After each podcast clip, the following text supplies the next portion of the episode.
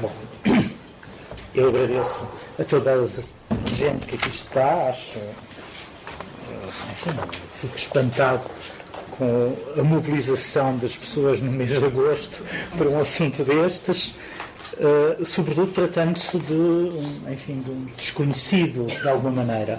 Já não é tão desconhecido como isso, mas até há pouco tempo o Abivar Burg dizia-se que era o mais ilustre desconhecido do século XX, o que é uma expressão um pouco paradoxal.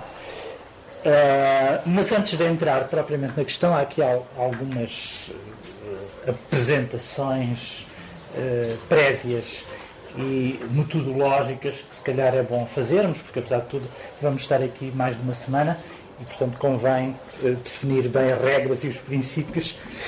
Eu estive a ver a vossa ficha, as vossas fichas para saber enfim, a proveniência das pessoas em termos de proveniência académica, de formação, etc., porque evidentemente isso determina uh, o meu discurso, o lugar onde falo, tenho que saber de que modo é que posso estabelecer o diálogo e verifiquei, evidentemente, que a maior parte das pessoas, de alguma maneira, tem a ver com o ensino ou uh, o estudo das artes.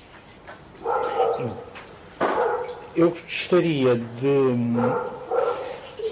quer dizer, num, momento em que nós estejamos aqui, provavelmente isso no início vai ser mais difícil, mas que se sintam à vontade para me interromper e para fazer perguntas, porque acho que facilita mais até o, esforço que eu possa fazer para uh, explicar eventualmente algumas coisas uh, que possam ser de mais difícil compreensão ou em relação às quais eu não tenha tanto talento para uh, conseguir, numa primeira tentativa, uh, explicar. E, portanto, se as pessoas me ajudarem com perguntas a dirigir o meu próprio discurso, eu até ficarei agradecido e, portanto, não tenho uh, hesitações em interromper-me sempre que isso for necessário. e, portanto, feitos os, os agradecimentos iniciais, e, e, mais uma vez estou reconhecido por este auditório também ilustre, tão ilustre como ilustre é a figura da qual vamos falar. eu vou hoje dedicar-me a primeira sessão, evidentemente, numa apresentação do, do Abi Warburg em termos muito genéricos e vamos entrando um pouco nas questões mais teóricas e reflexivas e conceptuais eh, que têm a ver, enfim, com todo o corpus de pensamento do Warburg. Bom, Há bocado eu estava a definir o Warburg, de resto a definição não é minha, como um ilustre desconhecido, porque na verdade até uh, quase o início deste século, provavelmente até meados dos anos 90, uh, eh, pouco, se, uh, pouco se falava do Warburg. É? digamos que ele tinha, escondia-se, era uma figura, um nome que se escondia por trás de uma instituição importantíssima que é o Instituto Warburg em Londres, uh, mas, uh, por vezes, a maior parte das pessoas nem sabia a que é que aquele nome correspondia e identificava imediatamente com a instituição e não com o nome do seu fundador. Uh, de tal modo que muitas pessoas né, dizem Warburg em, em, em inglês para, para, para, se referir ao Instituto, precisamente porque não sabem que por trás desse Instituto está o nome um nome próprio, que é o de, uma, um, de um alemão, nascido em Hamburgo e que se definia a si próprio como uh, judeu de sangue, hamburguês de coração e florentino de alma. Hum? Uh, esta, ele era filho de uma família muito rica de Hamburgo, uma família judaica, que pertencia à tradição uh, que tinha uma, tradição de bancários, já fundada desde o século XVII, fez uma família riquíssima. De resto, ainda hoje existe assim o Banco Warburg em, em Hamburgo. Suponho que já não tem grande importância, mas de qualquer das maneiras ainda existem uns vestígios, tal como existem os petróleos Warburg em, na América, porque houve um ramo da família que depois foi para os Estados Unidos. E aí, de facto, foi esse ramo da família que prosseguiu e prolongou eh, digamos, a prosperidade e a riqueza da família, num momento, aliás, bastante difícil, que foi o da recessão e o da, da, da inflação alemã. O Warburg nasceu em 1866 e morreu em 1929, portanto com 63 anos. E, eh, enfim, podemos defini-lo com palavra em alemão, de, um Privatgelehrter, ou seja, um, um, um sábio, um erudito uh, que estuda e, e, e atua em regime privado e, portanto, nunca teve uma relação institucional com a universidade e que criou um instituto em, em Hamburgo, eh, onde, onde morava, eh, que acolheu uma série de gente famosa, eh, onde, portanto, criou um círculo de estudos onde se formaram pessoas ilustres, filósofos, historiadores de arte, que de alguma maneira foram seus discípulos, ou pelo menos eh, foram formados no instituto que ele próprio criou e segundo os seus próprios métodos, mas que, paradoxalmente e por uma ironia da história, se tornaram muito mais famosos do que eles. Estou-me a referir, por exemplo, ao Cassirer, né? ou, ainda mais no, no, domínio da história da arte, o Panofsky. Né? Reparem que o Panofsky uh, acabou por ser considerado o mestre incontestado de, de, enfim, da história da arte do século XX, Uh, e, uh, pelo menos até há pouco tempo, de uma maneira geral, a não ser as pessoas mais iniciadas nestas questões, ignorava que por trás do Panofsky estava precisamente a figura do Adi Warburg e, sobretudo, de, dessa ciência sem nome que o Warburg tinha tentado criar, que era a iconologia. Hum? Há um debate enorme no nosso tempo sobre se a, a diferença, primeiro sobre a diferença entre iconografia e iconologia, e em segundo lugar, se a iconologia panofskiana atraiçoa ou segue a iconologia warburgiana. Hum? Uh, de um modo geral, tende-se a pensar, e isso até se tornou um motivo de crítica do Panofsky, que o Panofsky atraiçoou o Warburg eh, teoricamente, eh, do ponto de vista das suas reflexões teóricas. E, enquanto que a iconologia panofskiana foi aquela que foi seguida, enfim, como, como, como quase doutrina, nos, nas escolas de História da Arte, hoje começa a ser muito mais a iconologia warburgiana a ganhar alguma importância, não estou, a, não, não estou a insinuar, até porque não tenho dados para dizer isso, que ela vai destronar ou que destronou a iconologia panofskiana, mas de qualquer das maneiras começou a ganhar alguma importância e uh, recrudesceu nos últimos anos, precisamente paralelamente ao renascimento do Warburg. E é assim nestes termos que geralmente se fala quando se tem em vista uh, digamos assim, o crescimento de uma bibliografia secundária sobre o Warburg, né, que tinha ficado adormecido de alguma maneira entre 1932, ano, portanto, três anos depois de morrer, que é o ano em que saem dois volumes que contêm os seus escritos, até 1998, ano em que começa a ser editada a sua obra, segundo um novo plano de uma obra crítica e completa. Portanto, reparem, durante 66 anos, ou seja, entre 32, ou seja, 3 anos depois de ele morrer, até 98, praticamente não houve eh, ninguém a prosseguir o trabalho do Warburg, nem tampouco a tratar do seu espólio. O único acontecimento, e que foi aliás importante, eh, que, eh, enfim, que tentou o único, único sinal de recuperação do Warburg foi um livro de 1970 do Gombrich, né? Uh, que fez uma biografia, uma, sim, uma biografia intelectual do Warburg, porque o, o Gombrich, como sabem, foi precisamente diretor do Instituto Warburg uh, em Londres, um, durante uh, alguns anos. aliás, bastantes anos. Eu tenho noção que desde depois da Segunda Guerra Mundial, para aí desde os anos 1948 até uh, por volta dos anos 70, eu agora não sei precisar. Portanto, durante muito tempo, o Gombrich e fez uma biografia intelectual de uma figura, aliás, que ele nunca conheceu, nunca chegou a conhecer o Warburg. Mas essa biografia intelectual foi muito importante, porque em 1970 praticamente o nome do Warburg não circulava em nenhum círculo e, portanto, essa biografia foi importantíssima para, não só para a divulgação do nome do Warburg, enfim, não se pode dizer que a biografia tenha tido uma grande difusão, mas, eh, de qualquer das maneiras, entre os especialistas, ela circulou.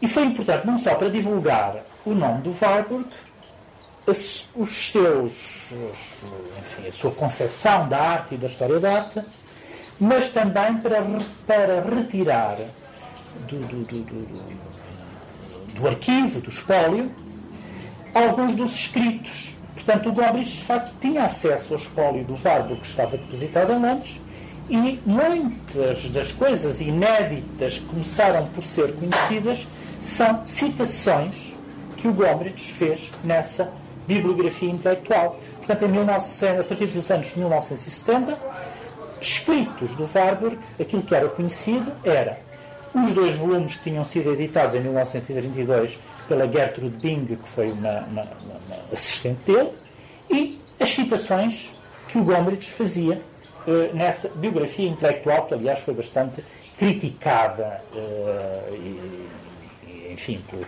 mais tarde pelos especialistas que diziam que o Gombrich de facto não tinha entendido muito bem muitas das lições do Warburg uh, e que, portanto, o tinha, digamos assim, enxertado de uma maneira um pouco, eu ia dizer fraudulenta, provavelmente a palavra é um pouco exagerada, mas de quem não tinha, digamos, tinha outro método e outra concepção da história da arte e, portanto, não estava exatamente à altura de perceber aquilo que era o alcance da doutrina warburgiana, se é que de doutrina se pode falar. Uh, e eu digo isto porque, de facto, aqui neste contexto, uh, a palavra doutrina é muito duvidosa, porque ele foi tudo menos um doutrinário ou alguém que tentou arranjar, uh, ou conceber, ou formular um sistema teórico. Aquilo que não existe de todo no Warburg é qualquer espécie de sistema. Hum? Bom, esses escritos publicados em 32 são, sobretudo, os textos de conferências que ele deu. Né? Portanto, o Warburg, qual é, no fundo, a herança warburgiana? Difícil de gerir, aliás. Muito difícil de gerir. E provavelmente uh, esse ato entre 32 e 98, em que começaram novamente a ser editados os seus escritos, segundo um novo plano de, de, de, enfim, de uma obra completa, esse grande ato tem a ver precisamente com a dificuldade em tratar uh, o espólio, que é constituído por, por enfim, uh, não só pelas suas coleções, por aquilo tudo que ele acumulou, imagens e escritos, mas sobretudo pelas notas que ele tirava. Era uma pessoa que não tinha muita facilidade em escrever, escrever não era propriamente o seu métier, sofria muito para escrever. Dito isto, os seus textos são, são, são fabulosos, não? estão longe eh, eh, depois de, enfim, de nós termos uma ideia de que ele de facto eh, tinha tanta dificuldade, mas ele por cada página de texto definitiva que deixava escrito acumulava pelo menos atrás dele umas 100 páginas de notas. Era de facto um erudito e tudo isto é, é dificílimo de tratar. Fazer aquele, aquele imenso material de notas e de observações e de, de, de, de citações que ele deixava atrás de si uh, e que faz com que cada um dos seus artigos e cada uma das suas conferências uh, tenha como vestígios um material imenso. Portanto, ele, não escreveu, ele nunca deixou, nunca publicou nenhum livro. É alguém, a sua obra não é constituída por nenhum livro. E, portanto, a grande herança do Warburg podemos talvez uh, defini-la em três itens, ou três, três dimensões, digamos assim. Uma é o seu próprio exemplo pessoal enquanto estudioso, erudito e de indivíduo que se dedica de alma e coração à sua, eh, enfim, à, à missão que ele próprio e, a, e à ciência sem nome que ele tentou criar. E essa dedicação e esse exemplo uh, individual uh, tem por trás de si uma série de anedotas que até são interessantes de serem contadas, que fazem parte, digamos assim, da cena primitiva do Warburg e que circulam, o próprio Gombrich, na sua biografia intelectual, fala disso. Uh, uh, digamos, a cena primitiva fundamental terá sido o momento em que ele, primogênito de uma família, primogênito de, de uma irmandade, uma família que tinha seis irmãos, seis ou sete, não me lembro agora, aliás, alguns deles também ilustres, há um Warburg na família, que agora não sei dizer quem é, que suponho que foi Prémio Nobel da Química, portanto, estão a ver. Uh, uh, ele faz, diz-se, consta-se, fazia parte, digamos, dos mitos familiares, que ele teria convocado o seu irmão imediatamente a seguir, que se chama Max, quando tinha 13 anos ou 14, e faz uma proposta desonesta que, que, eh, que correspondia ao seguinte: eu prescindo uh, do, do, enfim, de gerir os bens da família, e na altura os bens da família não era coisa pouca, era coisa imensa, uh, declino em ti essa obrigação uh, podes herdar tudo o que quiseres, ficas, portanto, responsável pela herança e pela gestão dos bens, na condição de me forneceres dinheiro para eu fazer uma biblioteca. O irmão, evidentemente, achou que isso era uh, peanuts, como se diz hoje, uh, em relação àquilo que era a riqueza imensa da família e aceitou a proposta.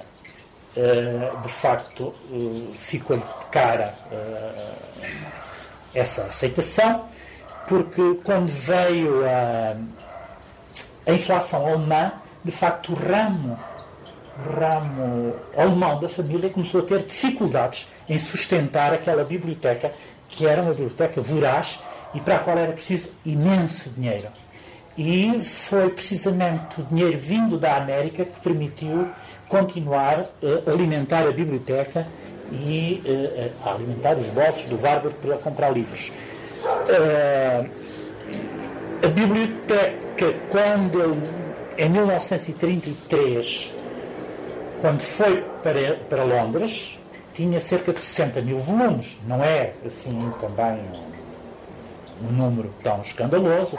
Perguntarão, mas enfim, 60 mil volumes não, não é para, uma família tão rica não, não, não parece não justificar algumas dificuldades. Mas, de facto, eh, eh, enfim, havia livros raros, havia coisas muito caras eh, e, e há aqui outra, outra, outra pequena história. Evidentemente, a biblioteca, importa saber isso. O que aconteceu em 1933, estão vocês enfim, a ver o que foi. Quer dizer, tratava-se de uma família judia, os perigos eram imensos, trata-se do ano da ascensão do Hitler ao poder e, portanto, tudo aquilo, todo o, o, espólio do Warburg e, sobretudo, da biblioteca estava em risco. E foi necessário, uh, clandestinamente, salvar a biblioteca.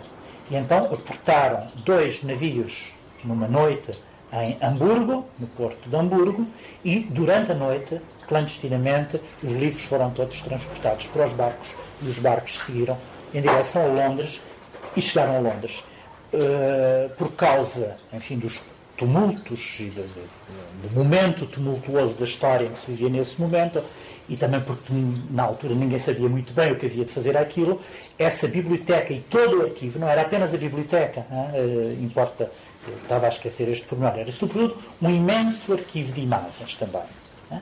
Ora, todo esse imenso arquivo de imagens, toda a biblioteca, foi depositado em Londres em armazéns uh, e só depois da Segunda quando acaba a Segunda Guerra Mundial, é que é integrada na Universidade de Londres e é nesse momento que dá lugar àquilo que se chama hoje o Instituto uh, Warburg, em Londres, que é um centro de estudos de História da Arte importantíssimo.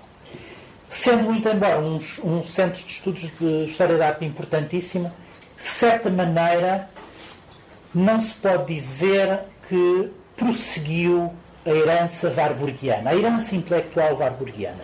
Hum?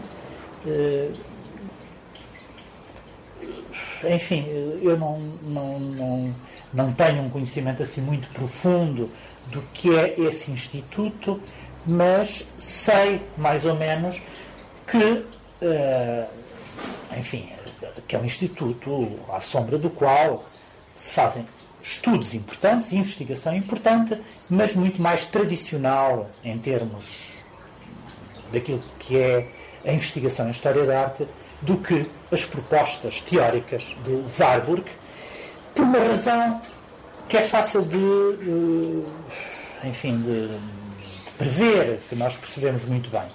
Digamos, aquilo, primeiro porque a novidade do Warburg e as suas propostas eram, de facto, bastante difíceis de ser assimiladas por outra.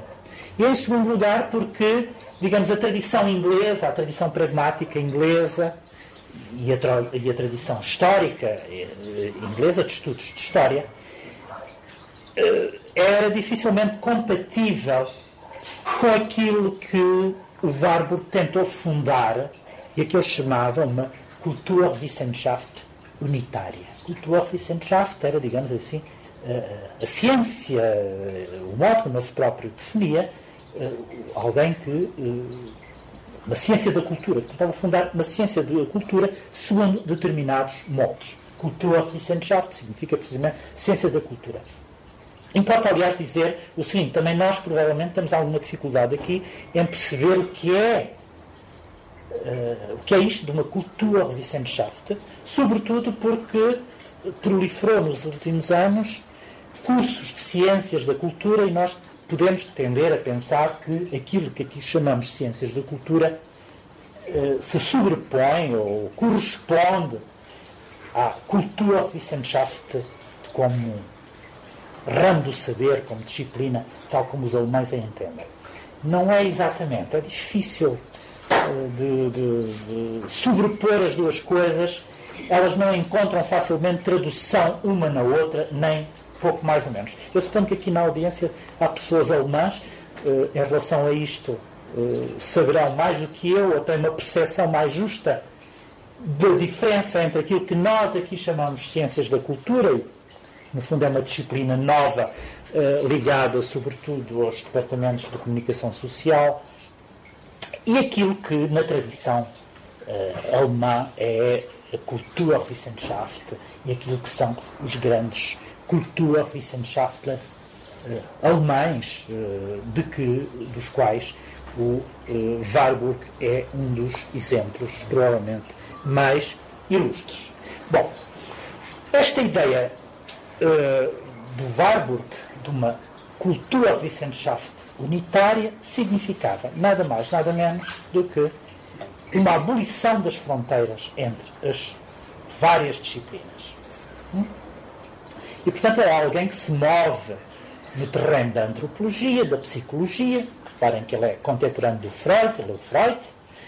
Aliás, os, provavelmente os grandes autores modernos que ele leu, para além da, da grande erudição em História da Arte, é Freud, Nietzsche, uh, uh, uh, enfim, para, para, dar dois nomes muito marcantes. Depois, toda aquela geração de, de, de não só de historiadores de arte, mas de, de, de, de sim, de pessoas que tratavam das questões da arte. Uh, uh, Voringa, Vischer, etc. Uh, portanto, que eram austríacos, de resto. Ou também, e aqui é um mestre importante que eu estava a esquecer, mas que é importantíssimo, o Burkhardt. O Burkhardt é uma figura fundamental, uma referência fundamental do uh, Warburg.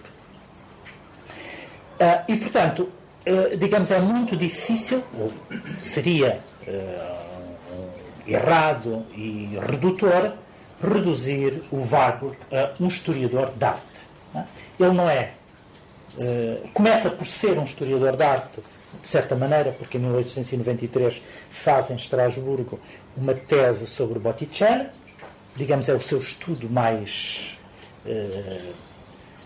clássico e mais facilmente integrável nessa disciplina que é a história da arte, mas depois, a pouco e pouco, vai-se desviando um pouco, vai-se desviando daquilo que eram os métodos tradicionais da história da arte e cada vez mais integra essa ideia de uma Kulturwissenschaft unitária em que as questões da arte se abrem a outros campos do saber, como a psicologia, a história das religiões, a história da cultura, a antropologia, sobretudo a antropologia, a filosofia da história, etc, etc. Portanto, há aqui um, uma espécie de abertura ao mundo do saber que ele pretendia que não tivesse fronteiras. Ele dizia que detestava os guardas de fronteiras das disciplinas. É? Os guardas de fronteiras das disciplinas.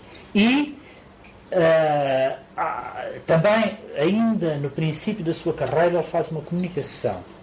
Num, suponho que a Itália, uh, num, num congresso qualquer de historiadores de arte, onde ele diz que uh, pretende contestar e tem particular antipatia, animosidade por aquilo que ele chama uma história de arte estetizante, uh, enfim, estetizante é um modo como eu estou a traduzir uma palavra que se calhar.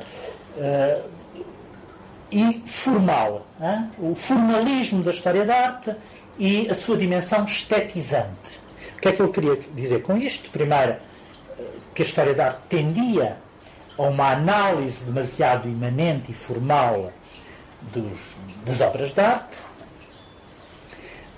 uh, em vez de abrir o seu campo de estudos a outros saberes, fechava no interior dessa disciplina uh, canónica, com um saber constituído também ele canónico, que é a história da arte com os seus métodos bem definidos, que obviamente eram ainda por cima os métodos eh, um pouco historicistas, como de resto toda a ciência e, e todas as ciências humanas do século XIX.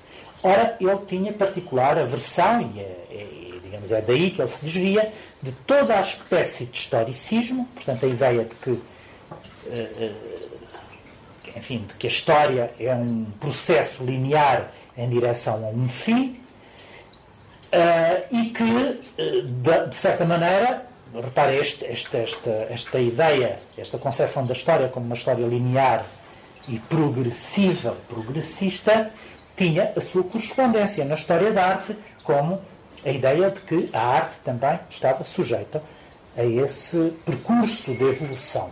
Hum? Evidentemente, ele contesta de maneira mais uh, absoluta e radical a ideia de que haja qualquer espécie de evolução em arte, ou de que haja progresso nesse sentido, e parte precisamente em busca precisamente daquilo que são as constantes transhistóricas. Não aquilo que evolui, mas aquilo que se mantém como, tran, como, como permanente e como transhistórico. E, portanto, reparem que ele, com isso, quebra completamente essa concepção, que é a concepção que informa aquilo que, enfim,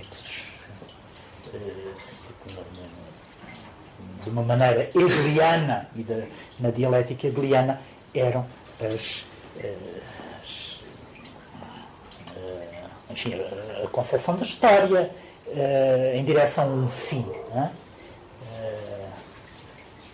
Geistgeschichte do, do, do ego, a história do, do espírito.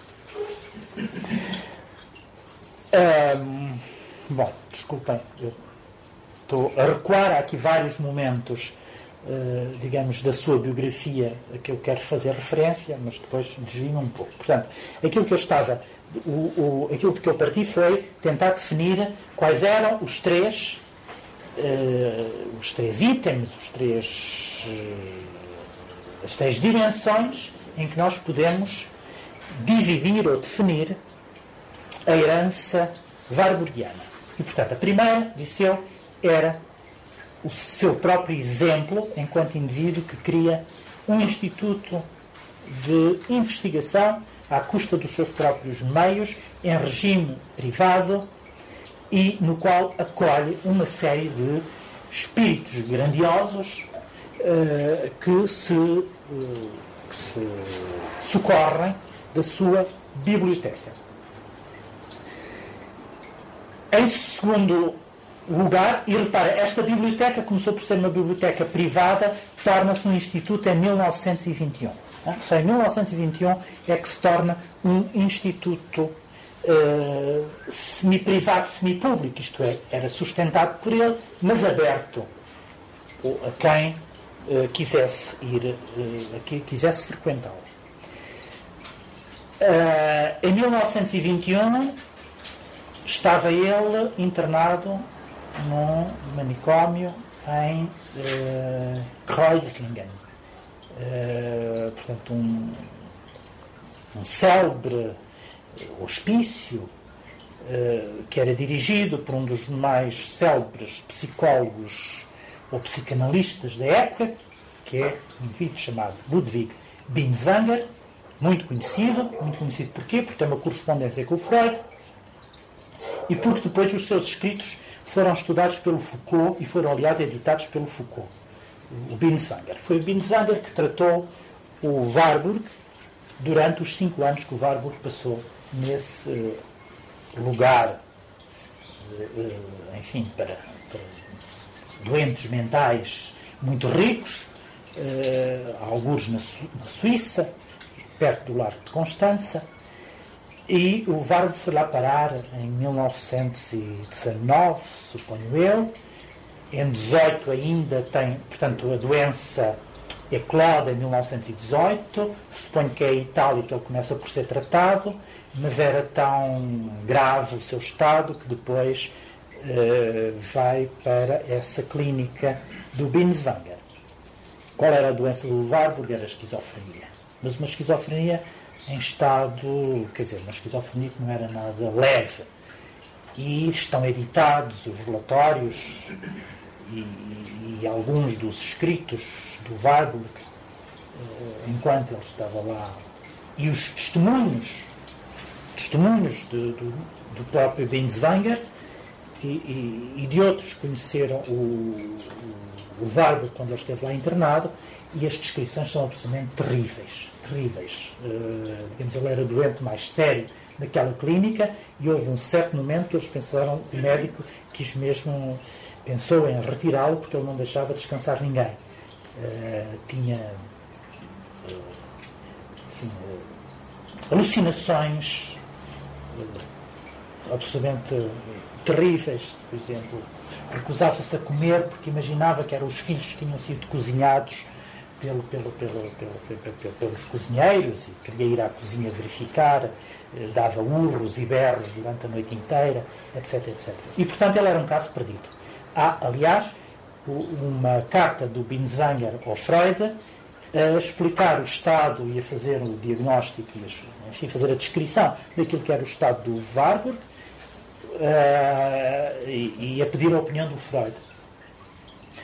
Uh, e, portanto, ninguém dava pela, pela, pela recuperação daquele indivíduo, e o próprio Binswanger nunca acreditou que ele fosse recuperável. Ao fim de cinco anos, portanto, de 18 a 23, entretanto, a biblioteca foi gerida por um outro célebre historiador de arte, que também foi amigo e, digamos, se tornou colaborador do Warburg, que foi o Fritz Saxel, Uh, e foi nesse momento em que, em que era diretor da biblioteca, o Saxel, que a biblioteca se tornou um instituto público, em 1921. Uh, ah, mas estava eu a dizer que, portanto, a recuperação do vago, que ninguém acreditava nela, portanto, ele estava destinado a ser um doente crónico, uh, o próprio médico não acreditava, uh, mas a pouco e pouco parece que ele vai recuperando e em 1923 ele já convencido de que estava capaz de ir para o exterior, de regressar a casa e de fazer a sua vida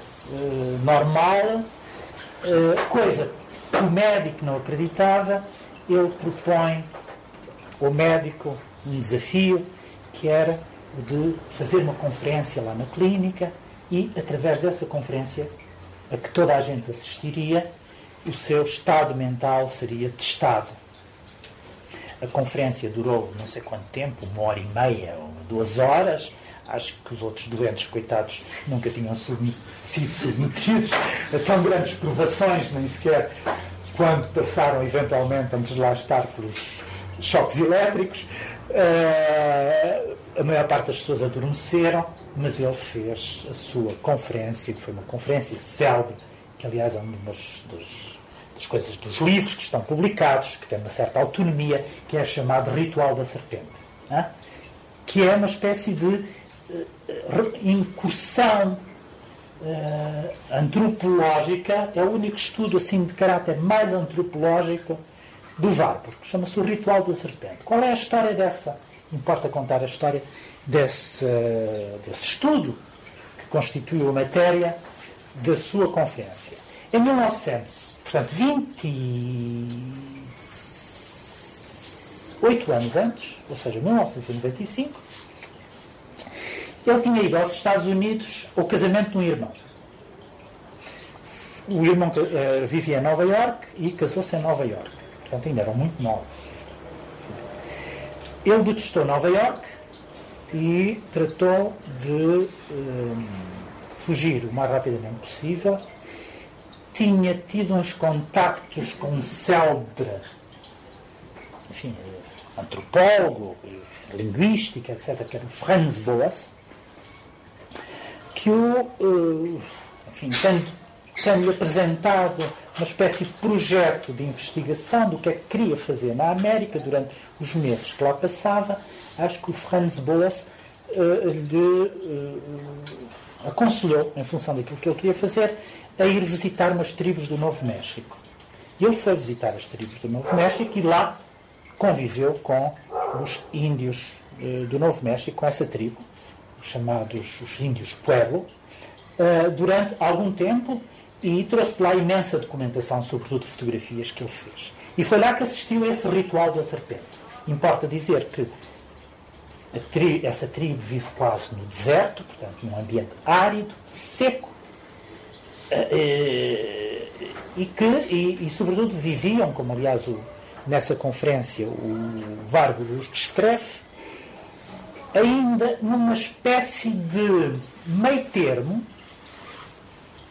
num intervalo da história, digamos assim, entre a já a modernidade, isto é, de alguém que já tinha adquirido, ou que estava em vias de adquirir eh, as ferramentas racionais que são fornecidas pela modernidade, mas que, na maioria dos aspectos, dos aspectos da sua vida, ainda estavam submetidos, submetidos não é a palavra, que estavam, uh, uh, viviam ainda conformes ao, uh, raciocínio, à maneira de, de pensar, o modo de vida de um, própria de um pensamento mágico ou religioso. Né? E é nesse aspecto que a serpente aparece aí como um símbolo. Né? A serpente era, para eles, o símbolo de invocação da chuva. Digamos, a preocupação máxima dessa tribo, obviamente, aquilo que lhes garantia a sobrevivência ali no meio deserto era que chovesse. Eh, e, portanto, todos os rituais religiosos que eles faziam era no sentido de propiciar a chuva e a serpente tinha-se tornado o símbolo propiciador da chuva e esse ritual era um ritual de invocação da serpente como propiciador da uh, água. Reparem que a serpente é também um símbolo de, na civilização ocidental completamente ambíguo, porque é tanto aquilo que mata como aquilo que cura, não é? Uh, tem essa particularidade, como sabe, o símbolo das farmácias é a serpente, portanto, e ao mesmo tempo a serpente tem, uh, uh, como símbolo, tem depois toda a simbologia não só de qualquer coisa diabólica, mas também mortal, ou mortífera. E, portanto, o veneno da, da, da, serpente é tanto aquilo que mata como aquilo que uh, cura, porque daí se pode fazer os medicamentos. Bom, isto é importante, esta, esta, mas depois, quando falarmos mais tarde, eu desenvolverei isso um pouco mais. Esta, esta duplicidade, esta simbologia ambígua ou dupla da serpente. E, portanto, ele tinha assistido 28 anos antes a esse ritual da serpente. O que é que ele tinha lá descoberto?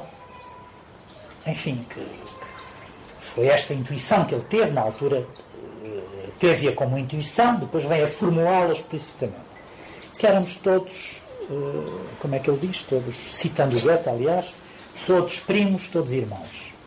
Ou seja, ele descobre, espantado, mas de alguma maneira já, eh, já desenvolvendo uma pequena, uma leve intuição que ele tinha tido antes, que uma tribo do Novo México, que não tinha nenhum contacto com a civilização ocidental, fornecia um certo número de gestos e de formas expressivas que eram aquelas que eram próprias da cultura europeia uh, ocidental, portanto. E, portanto, todo, daí nasce todo, tudo aquilo que vai constituir, digamos assim, o centro da sua problemática teórica, que é o de descobrir como é que se circulam, como é que. Uh, digamos, como é que se transmite e como é que renasce todo um conjunto de símbolos e de uh, expressões que são próprios da antiguidade pagã, ou que nasceram na antiguidade pagã, e que, no entanto, uh, vão renascer na modernidade. E, portanto, aqui o problema, o grande problema histórico que o Warburg estuda é a dos renascimentos. Mas o renascimento, o rinascimento italiano é apenas um, digamos, um, uma, uma, o exemplo maior daquilo que é o renascimento da idade do paganismo antigo. Ele vai descobrir que esse paganismo antigo está constantemente a renascer por mais que avancemos, digamos assim, do ponto de vista civilizacional e cultural.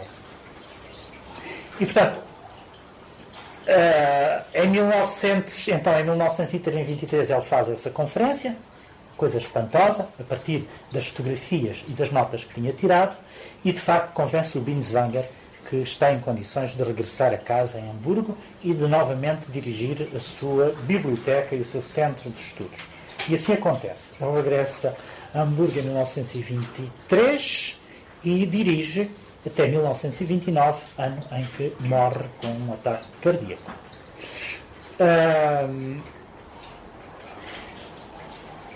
outra dimensão essa biblioteca, voltando novamente à biblioteca, que ele tinha criado, era uma biblioteca uh, que tinha características muito uh, específicas, muito particulares. Era aquilo que ele chamava uma problema-biblioteca, ou seja, uma biblioteca destinada a resolver problemas. E aquela biblioteca não era ordenada segundo nenhum dos critérios da biblioteconomia.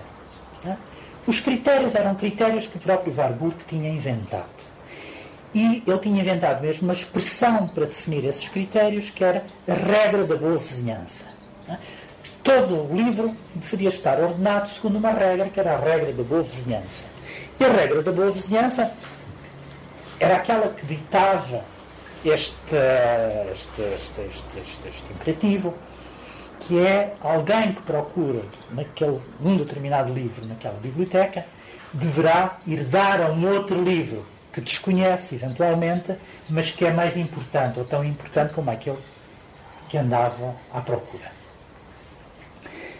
E, portanto, aquilo era uma biblioteca destinada, ou seja, o visitante, o leitor da biblioteca, ia descobrir em cada livro um problema que a biblioteca se destinava a resolver. É? Evidentemente, isto implicava o quê? E é aqui que a biblioteca começa a ser uma coisa muito interessante e muito complicada. Implicava que por detrás daquela biblioteca, o seu centro fantasmático era o próprio Warburg e o seu uh, projeto de investigação. Ou seja, aquela biblioteca, que era uma biblioteca labiríntica, estava ordenada em função não só dos critérios do Warburg, mas do, só, do seu próprio projeto de investigação. E o projeto de investigação encontrava ali uma espécie de materialização na ordem daqueles, eh, daqueles livros. Hum?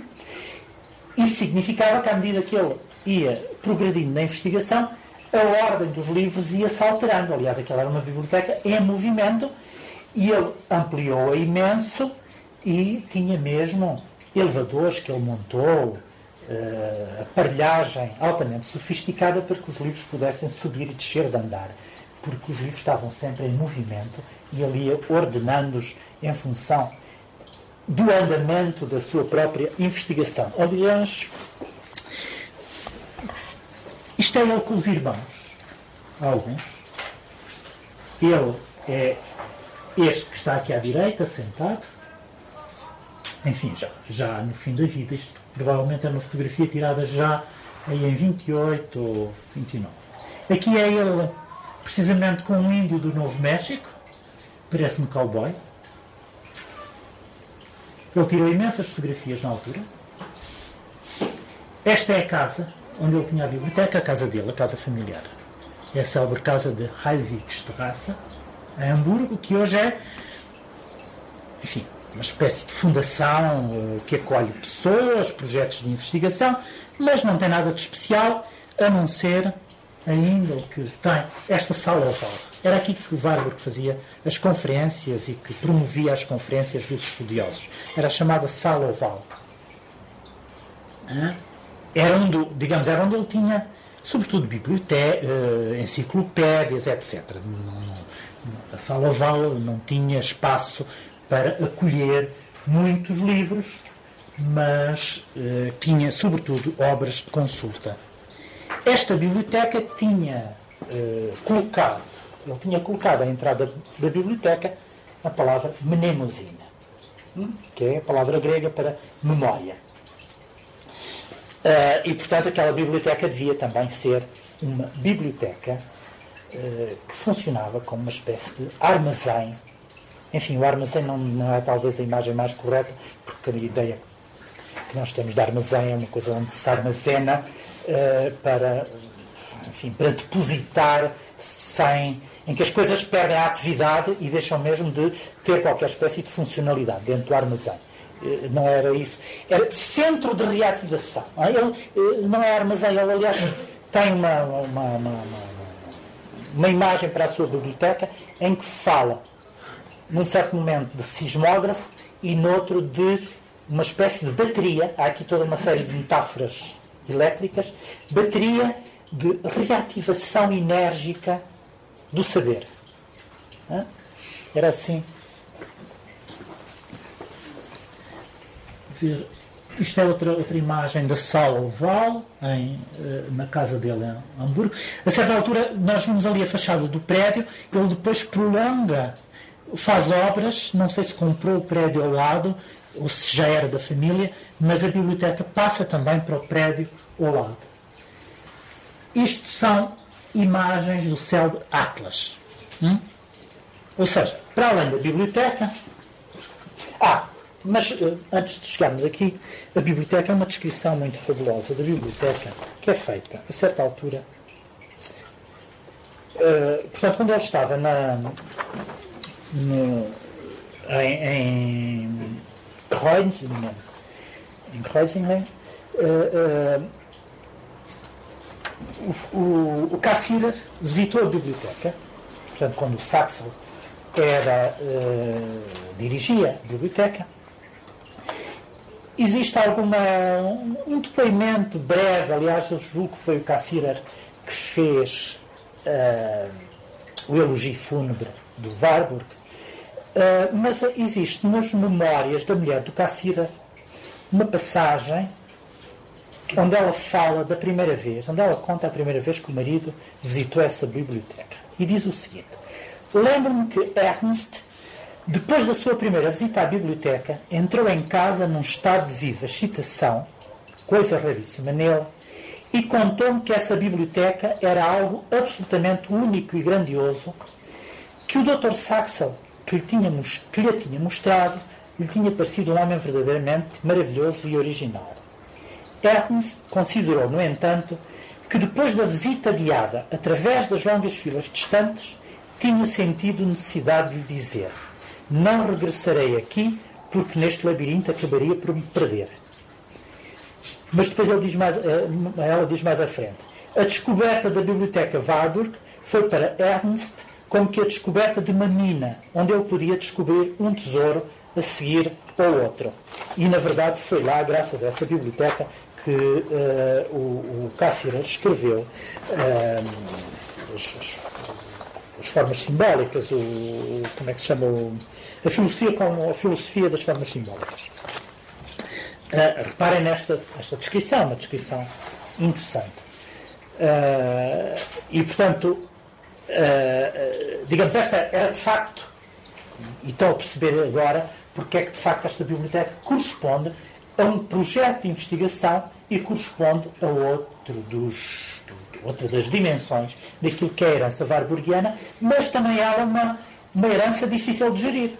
Quando a biblioteca passou, quando ele morreu, e a biblioteca depois foi para uh, Londres, evidentemente a biblioteca perdeu o centro em torno da qual ela girava, uh, nunca mais pôde movimentar-se em função de um projeto de investigação que era aquele do Warburg e, portanto, a biblioteca tornou-se uma biblioteca rica no seu conteúdo, mas não podia jamais ter exatamente o mesmo caráter que tinha quando ela era habitada pelo Warburg.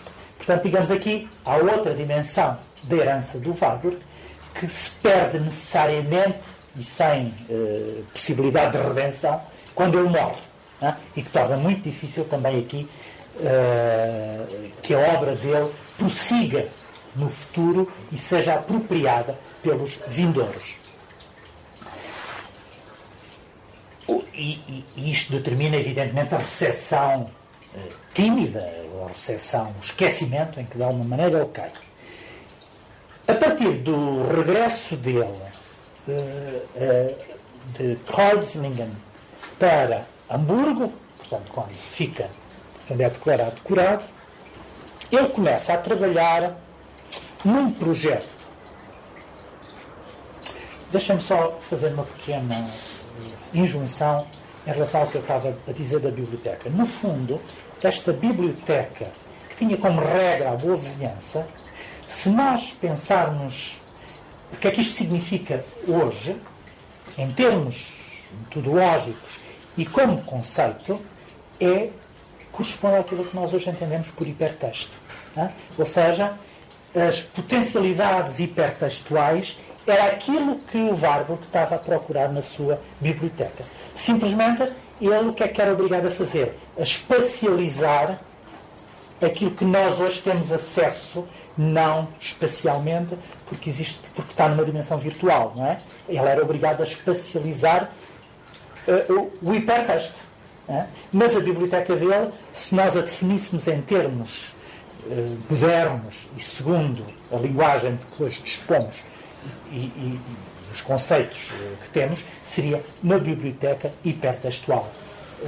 e essa foi a grande, enfim, a grande intuição do Warburg mais do que intuição, a grande descoberta, o, o, o grande uh, incremento, uh, a grande fonte de toda a sua investigação.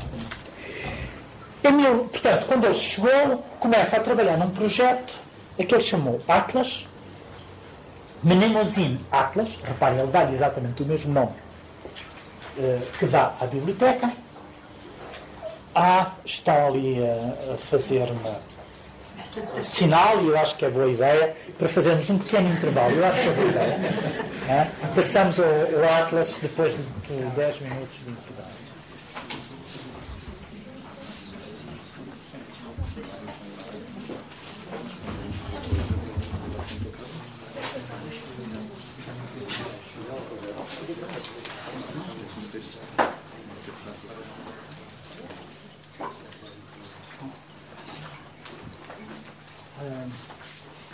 Evidentemente, toda esta introdução um pouco biográfica, se quiserem, eh, e provavelmente a maior parte das pessoas, muitas das pessoas que aqui estão, se calhar até já conhecem estas histórias todas que eu estou a contar e, portanto, corro o risco de ser redundante ou de estar a enfim, ser elementar em contar isto, mas também tenho partido do princípio de que nem toda a gente que aqui está conhece exatamente a história do Warburg e eu acho que aqui seria essencial uh, uh, dar a conhecer precisamente esta dimensão biográfica que eu, aliás, vou tentando entremear com questões que me parecem ser fundamentais para nós percebermos de onde é que nasce o pensamento dele e, sobretudo, a que tipo de constelação intelectual é que ele pertence. Uh, e, portanto, desculpar-me-ão aqueles que já conhecem estas coisas todas que eu esteja a uh, contá-las assim desta maneira, como se estivesse a falar para um auditório de não iniciados.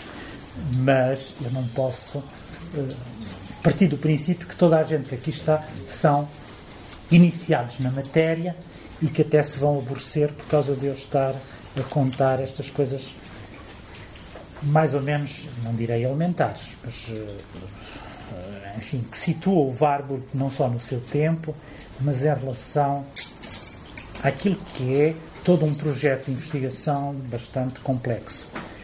Eh, só uma, um pequeno apontamento: a biblioteca do Warburg geralmente é uh, chamada muito carinhosamente, digamos assim, com três, três, três uh, letras que são que é KWV, é? é a KWV. Kulturwissenschaftliche Bibliothek Warburg. É? Portanto, Biblioteca Warburg para as Ciências da Cultura. Portanto, as pessoas uh, conhecedoras do Warburg, quando se se aparece nos livros KW, já sabe o que é, que se trata da biblioteca. Uh, eu ia, ia, ia falar desse terceiro projeto que corresponde, digamos assim, a uma terceira dimensão da herança warburgiana, também ela difícil de transmitir e de gerir, que foi o Atlas Mnemosina. Portanto, quando ele veio, estava eu a dizer há pouco, quando ele regressou a Hamburgo, vindo de Kreuzlingen, uh, teve a ideia, enfim, não sei se foi assim, teve a ideia, esta expressão teve a ideia, parece estilo daquela personagem do, do Walt Disney do Dr. Pardal, não sei o quê, que tem lá uma lâmpada e a lâmpada acende-se porque ele teve uma ideia. o Warburg não tinha ideias deste tipo, dessa maneira, tem intuições que depois ele vai formulando uh, progressivamente e às quais vai dando uma dimensão cada vez mais densa, mais extensa. Uh, e nós descobrimos que desde o primeiro momento, por exemplo, desde a sua tese sobre Botticelli, que já existem lá em germe quase todas as ideias que ele vem a desenvolver posteriormente. Talvez esta não, talvez esta seja talvez a mais tardia. A ideia de fazer um atlas de imagens uh, que uh, um atlas da cultura ocidental hum? através de imagens, não através de texto. Evidentemente, isto nasce de toda a sua concepção iconológica, daquilo que ele tinha descoberto, que as imagens, o saber que as imagens transmitiam, e, portanto, ele, ele julga-se capaz de uh, contar aquilo que seria a história da cultura ocidental, as suas permanências e uh, as suas derivas, derivações, os seus percursos geográficos e transhistóricos através de um atlas de imagens, que evidentemente também tinha como lema fundamental a ideia de uma memória social que é transmitida segundo determinado, determinadas leis. E, essa, e é essas leis e essas regras de transmissão da memória social que ele procura captar. Esse Atlas uh, tinha uma, uma forma e uma metodologia que não é muito diferente do da biblioteca, só que em vez de livros se trata-se de imagens. E então, por sugestão do Saxo, aliás, o que é que ele fazia? Tinha uma, uns painéis. O que nós vemos aqui são painéis negros, porque são, são, são coisas de madeira forradas a, a, pano negro, daqueles onde, nós, onde se projeta imagens. No caso dele, ele não projetava imagens, ele colava, colava não, uh, espetava com pins, como é que se chama aquelas coisas? Pioneses, é?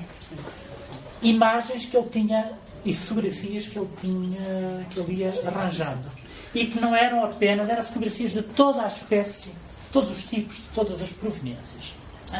De resto, eh, eh, quando ele dizia que, que era contra uma história de arte formalista e esteticizante, ou estetizante, isso significava, ele queria dizer com isso, provavelmente para perceber aquilo que era uma imagem artística, era necessário terem atenção também outro tipo de imagens que não eram as imagens artísticas.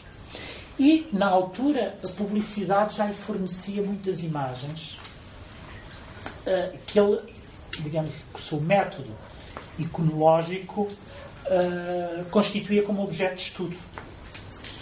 E, portanto, ele retirava imagens de revistas, dos jornais, uh, também imagens artísticas, ou melhor, imagens de quadros da história da arte, ia colando em painéis e fazendo, digamos assim, constelações temáticas, se quisermos, mas não é pura e simplesmente temáticas, ou pelo menos os temas não são temas que nós possamos reduzir a conteúdos. Ah, a ideia aqui de temas não são exatamente conteúdos, depois nós vamos ver mais tarde porque é que uh, se trata de imagens que são aproximadas umas com as outras, não apenas do ponto de vista do conteúdo. É? Há outro critério aqui muito mais importante. E ele ia também, à imagem do que fazia com os livros da biblioteca, ele ia alterando, primeiro ia enriquecendo o seu arquivo de imagens, os painéis são cerca de 70 e tal, no conjunto são mais de mil imagens, uh, e ele ia uh, alterando a ordem dessas imagens. Quando as, elas ora, estavam num painel, depois mudava-as para outro painel, consoante também a sua investigação, porque evidentemente ele estava a fazer. Tudo isto constitui um projeto de investigação e a sua investigação é que lhe ditava uh, a ordem e, e, o tipo de constelação que ele formava com essas imagens. Ele morreu em 1929 sem ter acabado o Atlas. Aliás, o Atlas não era acabável, o problema é esse, não era acabável. Era um trabalho infinito. Era uma tarefa infinita. Uh, tarefa Infinita é o nome de uma exposição que está neste momento na Gulbenkian uh, sobre o livro muito interessante, aliás. E tarefa infinita é uma expressão que Husserl utiliza, suponho que umas 18 ou 20 vezes, no, no, naquela célebre conferência que ele dá em 1935 em Viena sobre uh, as ciências europeias. Uh, e aí é que fala da tarefa infinita, que é, no fundo, a tarefa do conhecimento e da razão. Hum? Uh, aqui, o Atlas é uma tarefa infinita que se baseia numa metodologia que é da colagem e da justa posição, que evidentemente está a par, segue a par daquilo que é os próprios, as grandes obras artísticas das vanguardas do princípio do século. Também aí é no momento em que surge a colagem como um, um, um método artístico. E, portanto, muitas vezes o Atlas do Warburg é associado precisamente a essa dimensão das vanguardas históricas do princípio do século XX, muito embora a relação do Warburg com as vanguardas seja uma relação não só ambígua, mas que, dá origem a algumas interrogações. Como é que um homem moderno como ele era hum, parece não ter tido grande preocupação com a arte do seu tempo?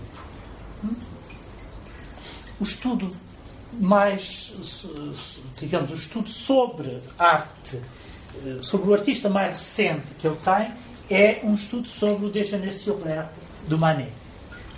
Portanto, para além do Manet e portanto, para além do impressionismo, ele não eh, faz referência, digamos, àquilo que era o florescimento eh, vanguardístico das vanguardas históricas do seu tempo e isto leva à interrogação se de facto ele era um, um, um, um vanguardista, era um reacionário, assim. Reacionário talvez seja uma palavra demasiado pesada, que tem também outras conotações. Uh, mas, digamos, há uma discussão em torno destas questões. Uh, o Atlas, evidente, ficou inacabado, inacabado porque ele morreu em 1929, estava a trabalhar nele havia 3 ou 4 anos, apresentou na Biblioteca Artesiana em Roma, uns meses antes de morrer.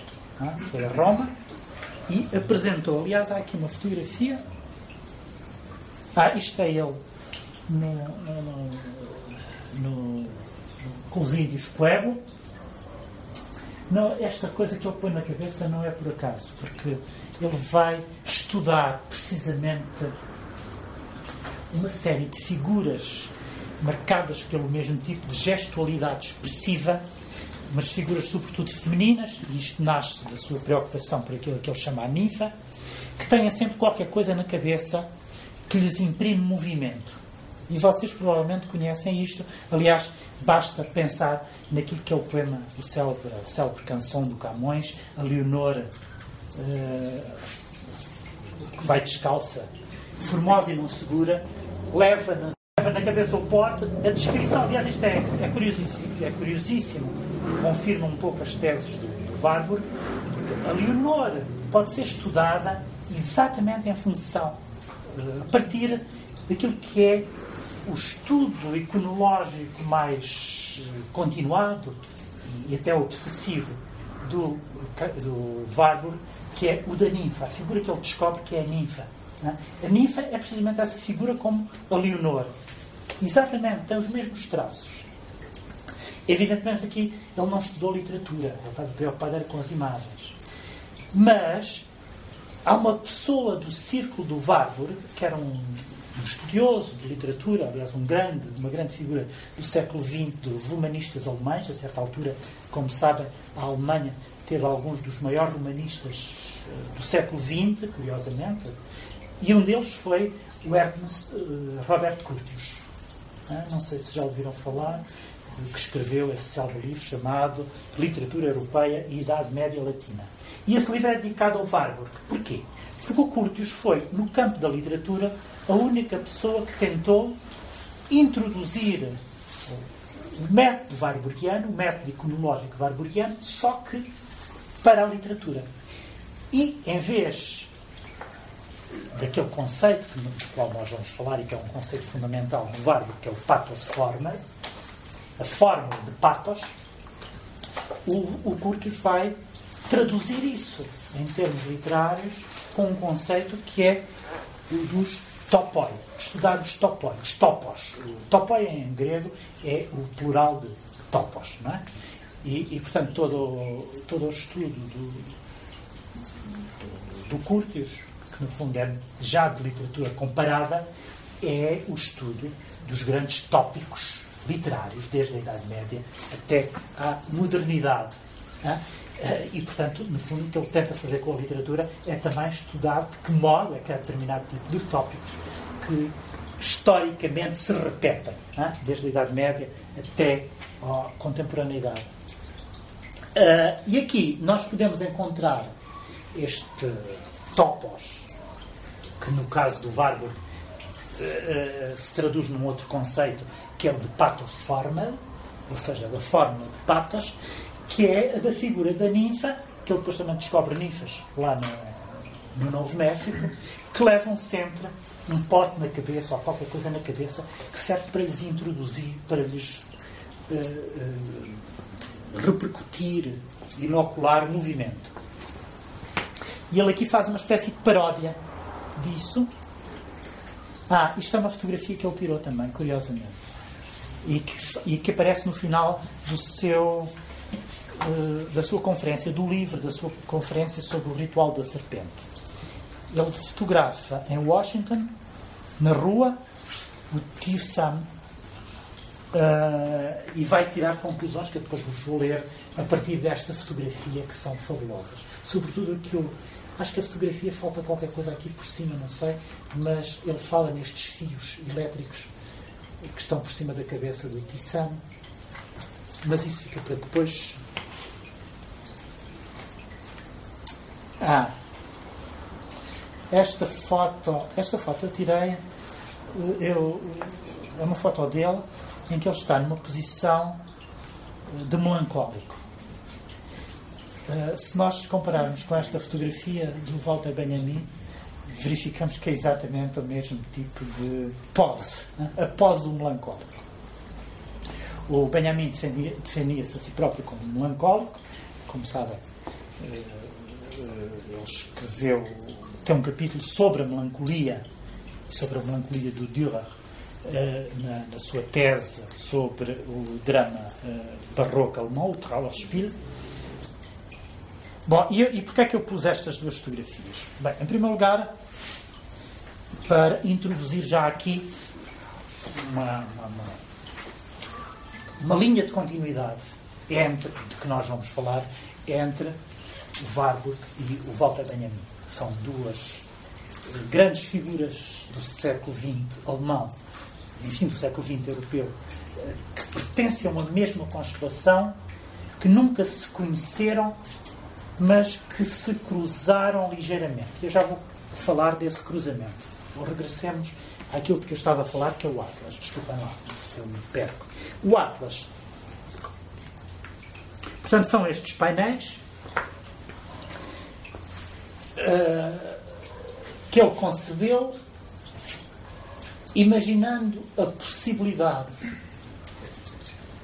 de uh, fazer uma história da cultura ocidental só através de imagens que dispensasse o texto. Aliás, que dispensasse o texto é uma afirmação demasiado absoluta que uh, tem começa a ser refutada. Uh, quem diga que, apesar de tudo, ele pretendia também uh, escrever algum texto para isto. Mas havia uma espécie de lema do Warburg que é Das Wort zum Bild, ou seja, da palavra à imagem. Uh, e que eram, digamos, as, as, duas grandes dimensões. Esta, portanto, a passagem da palavra à imagem, ou da imagem também da imagem à palavra, porque há aqui uma espécie de reversibilidade, que correspondia, de certa maneira, a dois polos, a palavra e a imagem, correspondia aos grandes, aos dois grandes polos que ele tinha detectado na cultura ocidental, que era, por um lado, o polo racional e matemático e, por outro lado, o polo mágico-religioso. E aquilo que ele descobre, como eu já disse, lá nos índios do Novo México, é um povo que se situava exatamente no intervalo entre estes dois polos. E, portanto, para perceber o que é que ele queria dizer com estes dois com a ideia destes dois polos. Nós geralmente temos uma concepção da história uh, para que a palavra, pelo menos a, concepção moderna, pós-iluminista e pós-iluminista, a palavra secularização é uma palavra importante, o conceito de secularização, a ideia de que há uma racionalidade uh, que, uh, que é cumulativa, que é determinante do progresso e que torna irreversível aquilo que é pré-racional. Hum?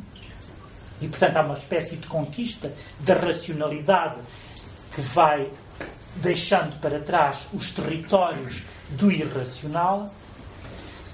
E isto corresponderia à ideia progressista, ou do, à ideia de progresso muito própria do século XIX, eh, que tem o seu, evidentemente, o seu, o seu, o seu, a sua origem no, no, no iluminismo. Uh, essa ideia de história ele vai refutá-la tentando procurar ou mostrando como a racionalidade, a racionalidade ocidental, a racionalidade da nossa cultura, está sempre a ser uh, confrontada com o polo mágico-religioso que nunca se apaga, nem nunca se elimina, apesar da civilização, do progresso e das conquistas técnicas e, portanto, do, do, das conquistas da racionalidade. Portanto, em todos os momentos haveria sempre, uh, estava sempre em ação, está sempre em ação, o trabalho próprio de cada um desses dois polos, de tal modo que as conquistas da racionalidade, do ponto de vista do Warburg, nunca são definitivas. Hum? E, portanto, nós não podemos dizer que na modernidade a racionalidade constitui um ponto mais forte do que o pensamento mágico-religioso. Não. A racionalidade moderna continua a ser sempre assediada pelo, por esse polo mágico-religioso. E isso ele vai tentar descobrir isso precisamente através das imagens. De tal modo que ele, quando se define a si próprio, define-se como um psicohistoriador. E um psicohistoriador, diz ele, eu tinha aqui a citação, não sei se eu consigo encontrar.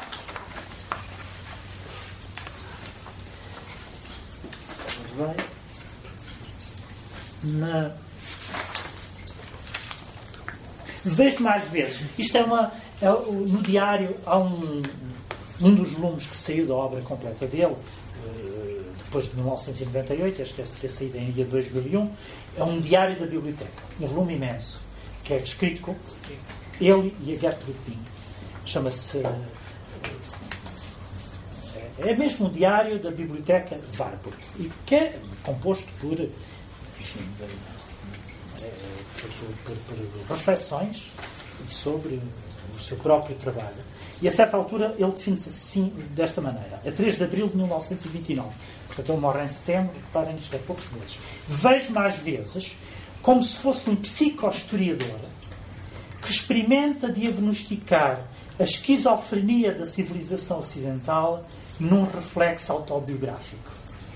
A ninfa estática, maníaca, de um lado, e do outro, o triste Deus fluvial, depressivo.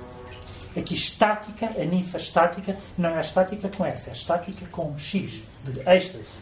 Uh, isto é curioso, porque, portanto, ele diz que se vê a si próprio como um, um, um que experimentou diagnosticar a esquizofrenia da civilização ocidental num reflexo autobiográfico. Portanto, a partir da sua própria esquizofrenia, ele vai projetá-la na própria cultura ocidental. E essa esquizofrenia, portanto, corresponde a uma cisão. A ideia de esquizofrenia é a cisão, de esquizo, é a cisão entre o polo racional e matemático e o polo uh, mágico, do pensamento mágico-religioso, que, do nosso ponto de vista, é o pensamento próprio daquilo que se chama os povos primitivos, não é? Para ele não havia essa ideia de povos primitivos, por isso é que ele chega lá aos índios do Novo México e diz todos primos, todos, todos iguais, todos primos, qualquer, é assim, qualquer coisa do género que ele diz. Uh, tem essa intuição. Uh, e depois fala na ninfa estática. A ninfa é a grande figura tutelar uh, que ele vai estudar, vamos dedicar uma sessão a isso. E do outro, triste deus fluvial, depressivo, ou seja, que é o deus melancólico. Mas o melancólico é precisamente, e ele vai estudar a melancolia do Dürer, como sabem, o melancólico é a figura do pensador. Aliás, mais uma vez aqui, no melancólico, ele descobre uma dualidade. Porque o, o melancólico é simultaneamente aquele que é possuído pelas forças mais poderosas uh, da, da, da enfim, depressivas uh, que corresponde ao lado mais negro da história, se quisermos. Mas, por outro lado, é ao mesmo tempo uma espécie de símbolo daquilo que seria uh, o pensamento, a pensosidade. Pensosidade é a maneira. Eu, desculpa, esta palavra não existe em português. Eu estou uh, a raciocinar a um, a um texto muito interessante do Blumenberg, de quem nós estávamos a bocado a falar, que se chama, que na tradução italiana se chama Pensosità. Uh, pensosità, uh, eu agora não estou a lembrar da palavra alemã que isto traduz, mas corresponde ao grego sofrosina. A palavra grega sofrosina. Mas ali, aquele, não, não, não está a ver, desculpe lá, você que é alemão, de língua alemã. Pode ser Nachdenklichkeit? Não, não, não. Uh, Besonnenheit. Besonnenheit. Esta é a palavra alemã. Uh, que no fundo é, é, é, a tradução do grego sofrosina. sofrosina. Uh, e a pose do melancólico é a posse, portanto, do pensador. E, portanto, aqui é, é curioso. Esta fotografia do, do Benjamin é uma fotografia tirada pela Giselle Freud na Biblioteca Nacional. Ele está aqui na Biblioteca Nacional. Tirado.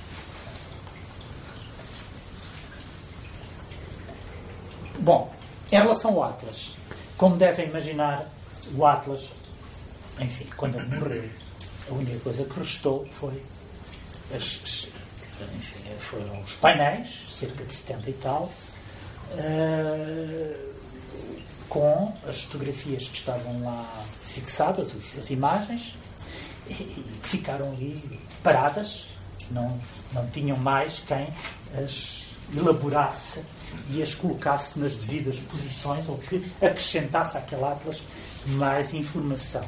De maneira que eis outro projeto grandioso, que é um projeto inacabado. É?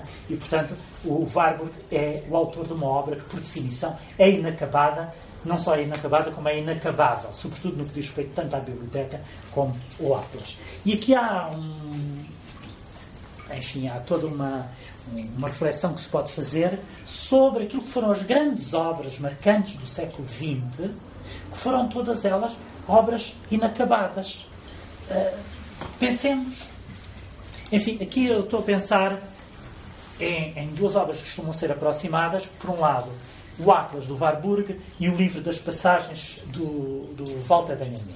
São duas, duas obras que são geralmente colocadas a par e que, sem se conhecerem umas uma à outra, uh, relevam da mesma, não só da mesma atmosfera, como do mesmo fermento intelectual, digamos assim, do mesmo tipo de saber. E de um projeto que, em certos aspectos, era comum.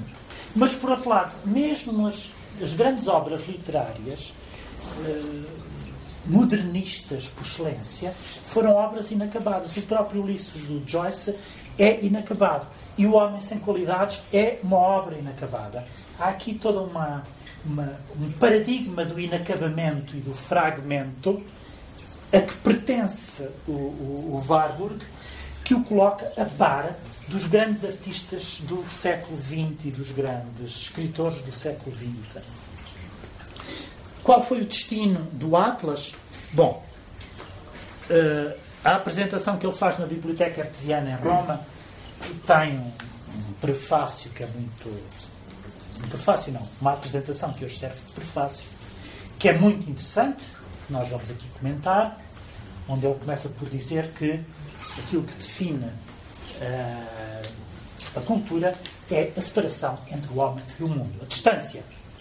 Essa ideia de distância é um conceito fundamental em Warburg. Aliás, ele vai utilizar uma expressão a certa altura que é a iconologia do intervalo. Ou então a ideia de, de Zwischenraum, o espaço intermédio. Uh, são, são conceitos importantes nele. Uh, o, o, este Atlas uh, foi exibido, os painéis tiveram uma primeira exibição, julgo que nos anos 80 ainda, em Florença. Porquê em Florença? Bom, o Warburg dizia-se uh, florentino de alma. Florentino de alma porque ele estudou História da Arte em Florença, fez lá a sua investigação sobre o Botticelli, foi lá que ele a maior parte dos seus escritos de história da arte são sobre o Renascimento italiano. Falava e escrevia italiano como qualquer italiano, casou-se com uma italiana, deixou parte da família uh, em Itália uh, e hoje o detentor dos direitos do Atlas é precisamente um bisneto, ou trisneto, não sei já, bisneto, que é italiano, um senhor, aliás, que é cineasta, chamado Italo Spinelli. Uh, e, portanto, a exposição foi feita, a primeira vez que foi exposto ao público foi em Florença e eu vi esta exposição há uns anos atrás, depois, em, precisamente em Viena, na, na, no Museu, como é que se chama? Albertina. O Albertina fez uma exposição deste museu, uma exposição do Atlas.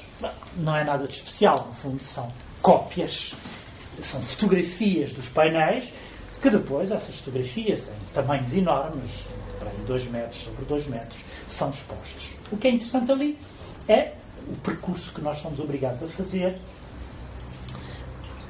mas isso também podemos fazer folheando, podemos fazer, isto é, uh, tanto na exposição como no, no livro, há um problema que se coloca em relação a este Atlas, é que ele não é reprodutível em livro. É? Porquê? Porque o livro não é o meio apropriado, mais uma vez, para dar conta do que era o Atlas, porque o Atlas implica uma. uma uh, no caso do, do, do, do, que ele fazia, uma espacialização da história. No fundo, o que ele queria fazer era uma espacialização da história. É? Tornar dar a ver a história de uma maneira espacializada. Hum? Não por médium do tempo, mas através do médium da, do espaço. Uh, o livro torna isto impossível porque não fornece a simultaneidade que a espacialização promove. E, portanto, no, o Warburg pensava obviamente, num Atlas que desse ver ao mesmo tempo, portanto, no espaço, aquilo que era a progressão histórica no tempo. O, o movimento, o, o, o, percurso histórico no tempo. E, portanto, quando hoje isto é reproduzido em livro ou quando é visto numa exposição, evidentemente é apenas uma aproximação uh, daquilo que seria o Atlas, mas também, de qualquer das maneiras, ele não ficou completo. Em certos casos, nem sequer se sabe muito bem qual era o projeto final dele, ou se ele já tinha concebido isto como uh, para modo finalizado. Por exemplo, uma das questões, como eu já disse, que se coloca é que tipo de texto é que acompanharia este Atlas, se tinha texto ou se, por simplesmente, ele queria levar às últimas consequências essa ideia inicial de que dispensava toda a legendagem. Hum? Bom, e, portanto, aqui também no caso do Atlas, temos mais um dos, das obras do Warburg que, de facto, não puderam encontrar uma recepção uh, na posteridade que fizessem justiça àquilo que era o projeto, a dimensão mesmo quase pioneira e, visionária uh, deste, deste, de, deste Atlas, que se chamava também Mnemosine, porque, evidentemente, aqui o que ele queria estudar era a questão da memória social. Há aqui sempre uma, uma duplicidade, uma dupla dimensão, que é, por um lado, a história e, por outro lado, a memória. Bom, há bocado estava, estávamos aqui a falar no intervalo que os, esta diferença, esta, esta dicotomia memória-história vem a tornar-se uma dicotomia importantíssima, sobretudo depois da nova história, mas também nos últimos anos, sobretudo a partir daquele projeto daquele historiador francês chamado Pierre Nora, que escreveu, enfim, que fez aquele grande uh, projeto que era L'Élié de la Mémoire, uh, e, sei lá, ao, ao Duby, ao Duby não é, que escreveu uh, Mémoire e Histoire, não é Duby, não é? Eu acho que é Duby. Uh, e, portanto, a memória nos últimos anos entrou como categoria histórico-filosófica no, no, de história, uh, de uma maneira que de facto o Warburg já tinha introduzido. Né? No fundo, toda a concepção da história warburgiana é a concepção da história como memória. Né? Concepção da história como Mnemosine. Mnemosine, como sabem, era a deusa da memória, uma das uh, das, das nove musas, aquela que era também a musa para a poesia e era a deusa da memória. Aqui, voltando novamente a estas duas fotos, como, desculpa, uh, enfim, eu introduzi aqui a foto do Benjamin uh, em pose de melancólico para aproximá-la do Warburg e porque me parece interessante dar conta, digamos, do, da relação, mesmo em termos biográficos, entre os dois. Evidentemente, hoje para nós parece mais ou menos evidente que os dois pertencem a uma mesma constelação de autores da mesma constelação intelectual. Não só são os dois alemães, têm algumas uh, coisas em comum, os dois são de origem uh, judaica, os dois são absolutamente uh, laicos, isto é, no caso do Benjamin, a certa altura, de facto, ele vai introduzir uma forte dimensão teológica na sua obra, mas de resto, como sabem, é uma dimensão teológica que ele tenta cruzar, tenta teológica ou messiânica, eh, que ele vai buscar precisamente ao marxismo, e portanto há ali uma, uma conjugação de duas, dois campos que nos parecem de resto um pouco contraditórios. Eh, o, o Warburg também era judeu, nunca se preocupou muito com o judaísmo em termos religiosos e contradição das contradições, ou até mesmo blasfémia das blasfémias, torna-se o grande iconólogo, eh, funda uma ciência que é a iconologia, quando, de facto, todo, todo o judaísmo é iconófono, não é? E, portanto, e isto não, não é todo indiferente, a certa altura, ele tem algumas...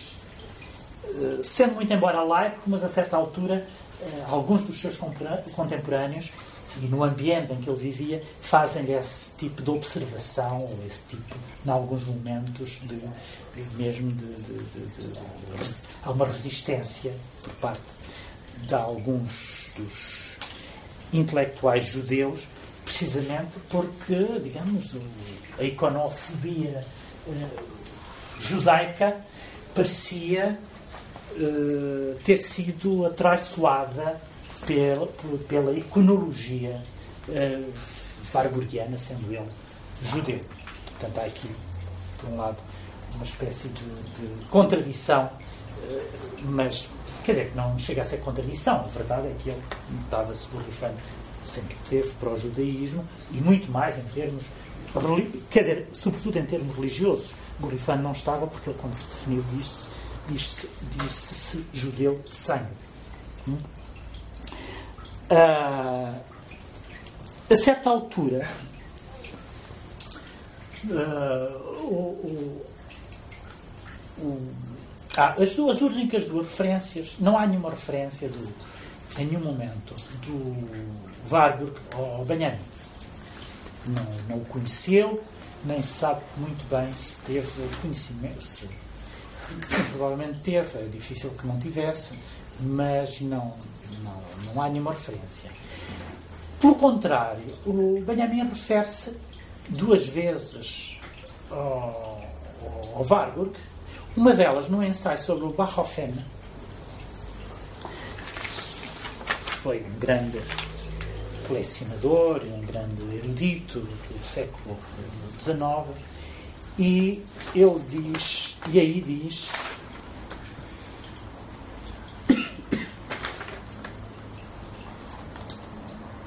diz, se eu encontrar bolas.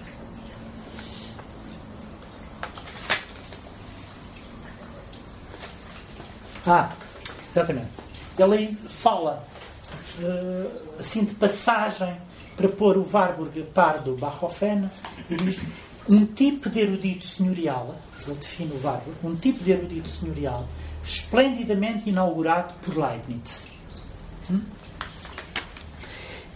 E depois existe no capítulo da, do, do, do, livro sobre o Trauerspiel uh, barroco, portanto o drama drama trágico, o drama barroco alemão, o capítulo precisamente sobre a melancolia, há muitas referências, não só ao Warburg, mas a todo o círculo do Warburg. Uh, e a certa altura, isso são as referências em livros, mas a certa altura, o Benjamin, como sabem, uh, enfim, viveu sempre em Bolandas, a, a tentar escapar à má sorte e a tentar arranjar dinheiro para conseguir não só sobreviver, mas comprar livros e, e, e prosseguir os seus, a sua tarefa de crítico, de ensaísta, de filósofo, como queiram. Uh, e, a certa altura, um dos meios de sobrevivência foi uh, o, o, a revista do, do, do Adorno e do Horkheimer, a revista da Escola de Frankfurt, Uh, mas ele, ele tendo tido notícias do Instituto Warburg em Hamburgo e tendo percebido que aquilo era um sítio generoso uh, onde ele poderia de alguma maneira sobreviver, estudar, uh, prosseguir o seu trabalho e eventualmente arranjar uma bolsa, um dinheiro vindo dali, tentou aproximar-se. E tentou aproximar-se de que maneira? Enviando o seu livro, precisamente sobre o Trauerspiel, ao, ao Panofsky, através do Hofmannsthal. Hum, o Hofmannsthal é um grande escritor austríaco, como vocês sabem, uh, que tinha uma relação mais ou menos próxima com o Panofsky e, o, digamos assim, o Benjamin mete uma cunha ao Hofmannsthal para que o Panofsky uh, tenha em atenção, leia o seu livro e, eventualmente, o mobilize e o atraia para o Círculo Warburg. Parece que Panofsky nunca lhe escreveu, nunca deu notícias que tinha lido o livro, e há uma célebre carta do, do Benjamin Osholem a dizer o pior possível do Panofsky, em termos mesmo muito duros e a, a classificá-lo como um indivíduo sem escrúpulos uh, e que ele nunca tinha pensado que fosse de uma falta de respeito tão grande, coisa assim do género, mesmo duro. Como nós não sabemos a resposta e no fundo só conhecemos a história na versão do, Benjamin, é preciso ter alguma atenção, até porque sabemos da correspondência do Benjamin que ele era muito suscetível, até pelas dificuldades em que vivia, mas ele era muito suscetível uh, e, e, digamos, esse, tipo de aproximações, se não tinham resposta, ele reagia sempre de uma maneira um pouco paranoica, digamos assim. Alguém que se sentia rejeitado ou que se sentia posto em causa. E, portanto, também não podemos julgar o gesto do Panofsky, e até não conhecemos nenhuma resposta do outro lado, e uh, julgar de maneira apressada aquilo que terá sido, digamos assim, um desencontro. Teria sido interessante para a história que o Benjamin se tivesse aproximado do Weimar, mas de facto tal não aconteceu. Houve este desentendimento de base que nunca foi sanado e que não teve uh, resposta. E pronto, eu julgo que do ponto de vista biográfico e aquilo que são as grandes linhas do percurso uh, do, do Warburg, eu acho disso essencial. É? E, sobretudo, eh, esta ideia de que, eh, digamos, a sua grande herança intelectual é o próprio exemplo de estudioso à margem de qualquer instituição e, sobretudo, da instituição universitária e que, no entanto, cria não só uma biblioteca, como um instituto de investigação e mobiliza o dinheiro da família para um projeto deste tipo. A certa altura, de facto, ele tem, dá alguns seminários na Universidade de Hamburgo. Um dos mais famosos, por exemplo, foi um seminário sobre Burckhardt e Nietzsche. Já no final do. pouco antes, suponho que em 1926 ou 27, ele dá esse seminário, do qual existe um texto que não é muito grande, que é, digamos assim, o projeto do seu seminário. Não se sabe, evidentemente, muito bem em que é que consistiu o seminário, senão a partir desse, dessas notas, desse texto. Uh, como sabe, o Burkhardt tem uma correspondência com o Nietzsche, portanto, são contemporâneos, não só contemporâneos, como uh, próximos.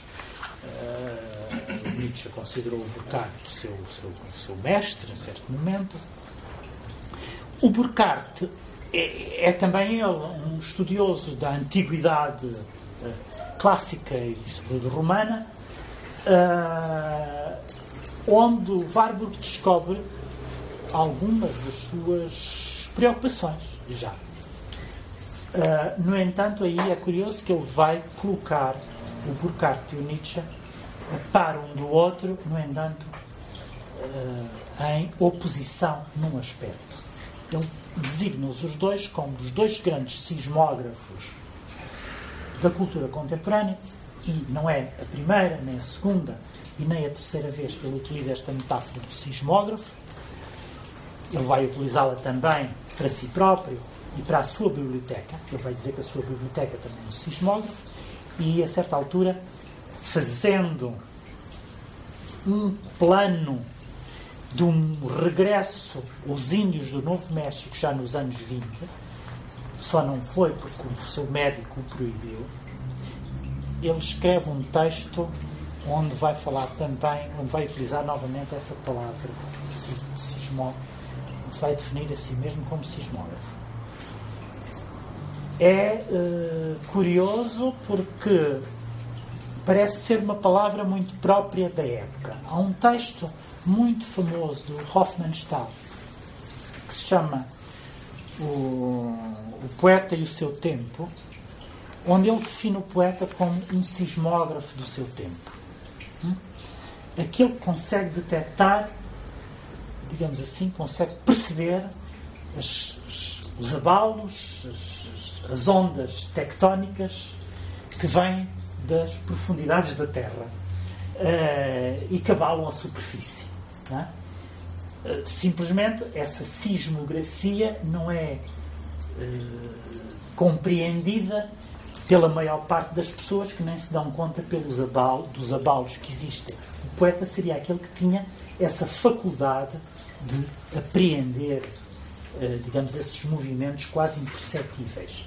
Ora, o, o Warburg também se vai definir a si próprio como um sismógrafo, é? alguém que detecta uh, esses movimentos que vêm do fim dos tempos que a maior parte dos mortais vivem voltados para, enfim, para as coisas meramente para os efeitos de superfície não dão por isso, e ele pretendia que conseguia detectar uh, esses, esses movimentos. E então aí ele define nesse uh, estudo, nesse seminário que ele deu a Hamburgo sobre o, o Nietzsche e o Burkhardt, ele diz: são ambos sismógrafos, grandes sismógrafos da cultura contemporânea. Mas enquanto que um, o Burkhardt, apreende os, os, os abalos tectónicos, mas colocado à distância, isto é, pondo-se em segurança para não ser atingido por eles, o Nietzsche coloca-se precisamente no centro, deixa-se penetrar pelos abalos e é, digamos assim, afetado de maneira mais profunda por eles. E, portanto, é alguém que salta precisamente para uh, o lugar onde se dá as, as aberturas tectónicas. É? E, portanto, um seria a imagem, o Vargo que estaria do lado dessa racionalidade securizante, onde, onde, as pessoas estão seguras e nenhum mal lhes pode acontecer, e, portanto, através da razão e da inteligência, percebem-se do, tá, do, que se está a passar, mas ganhando distância, enquanto que o Nietzsche, precisamente pela sua, por se situar no centro desses abalos, eh, teria um destino funesto, que foi o de ser afetado por eles e de acabar por enlouquecer. É mais ou menos esta, eh, digamos assim, os traços gerais desse texto que depois nós, eu hei de vos fornecer aqui, ou pelo menos vamos falar dele, desse uh, seminário sobre o Burkhardt e o Nietzsche, porque são de facto duas figuras centrais no pensamento do Warburg. Uh, outra figura fundamental, como eu vos disse no início, ou duas figuras, é o Freud. Né? É o Freud.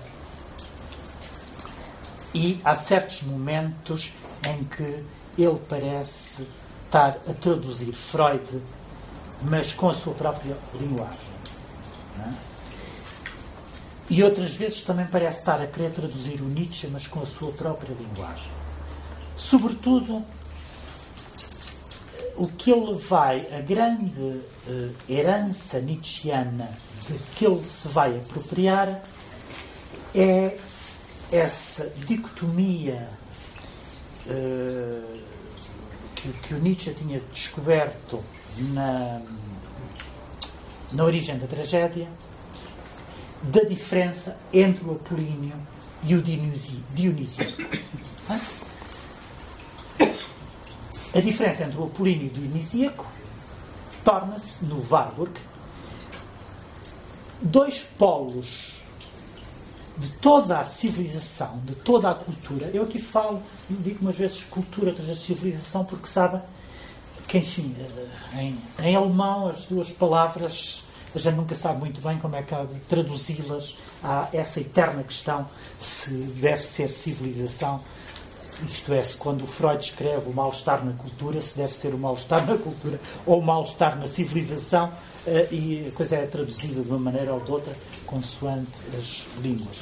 Uh, mas estava eu a dizer que, para o Nietzsche, a, a distinção entre essa dicotomia entre Apolíneo e o Dionisíaco corresponde a uma, uma dicotomia transhistórica se verificaria que ele descobre na antiga Grécia, é? na cultura grega, e que seria transponível também para a, a, cultura moderna. É evidentemente esta descoberta do Dionisíaco, do Nietzsche, é uma descoberta fundamental, porque revoluciona a imagem canónica que se tinha da Grécia.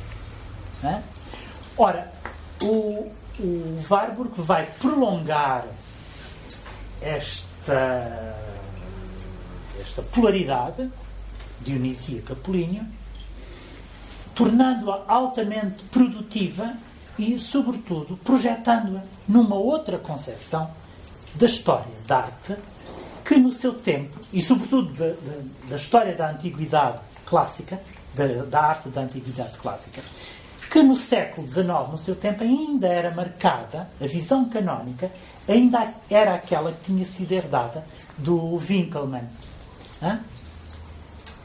O Winkelmann que tinha dado, digamos assim, a sua versão canónica da arte grega. A arte grega como uh, a arte da harmonia por excelência, do, do, do, da quietude, da harmonia, do, da beleza. Hum, como é que é? Há uma, uma, uma palavra, há uma expressão do Winkelmann, que aliás o Barbo, mas que agora não lembro, a serena a grandiosidade e a harmonia, não sei quantos. Mas que implicava uma espécie de fixidez. A, a, ideia que o, que o, a ideia apolínea do Winkelmann era uma ideia de uma arte eh, da arte grega completamente apolínea e ao mesmo tempo fixa, onde não havia movimento, digamos assim. Essa harmonia era a ausência de movimento. Ora, o Várbaro vai acentuar precisamente não só a dimensão do movimento, mas a outra dimensão que é a dimensão do dionisíaco. Né? Aquilo não vai chamar dionisíaco, vai chamar demónico. Daimonis. Hum?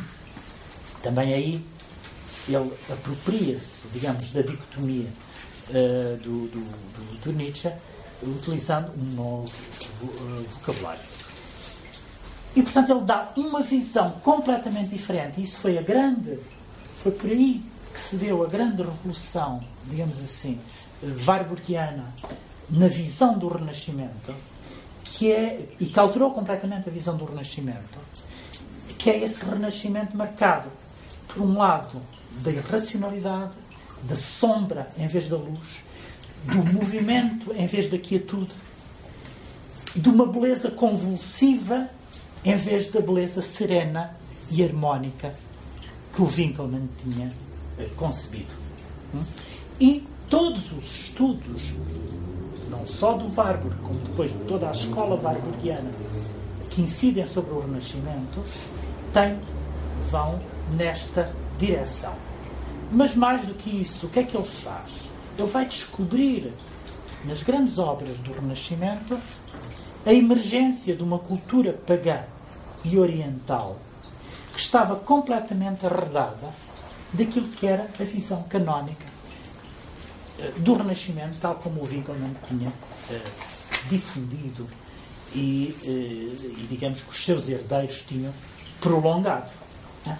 Por exemplo, um dos seus estudos mais famosos são a dos célebres frescos do Palácio Schifanoia, em uh, Ferrara,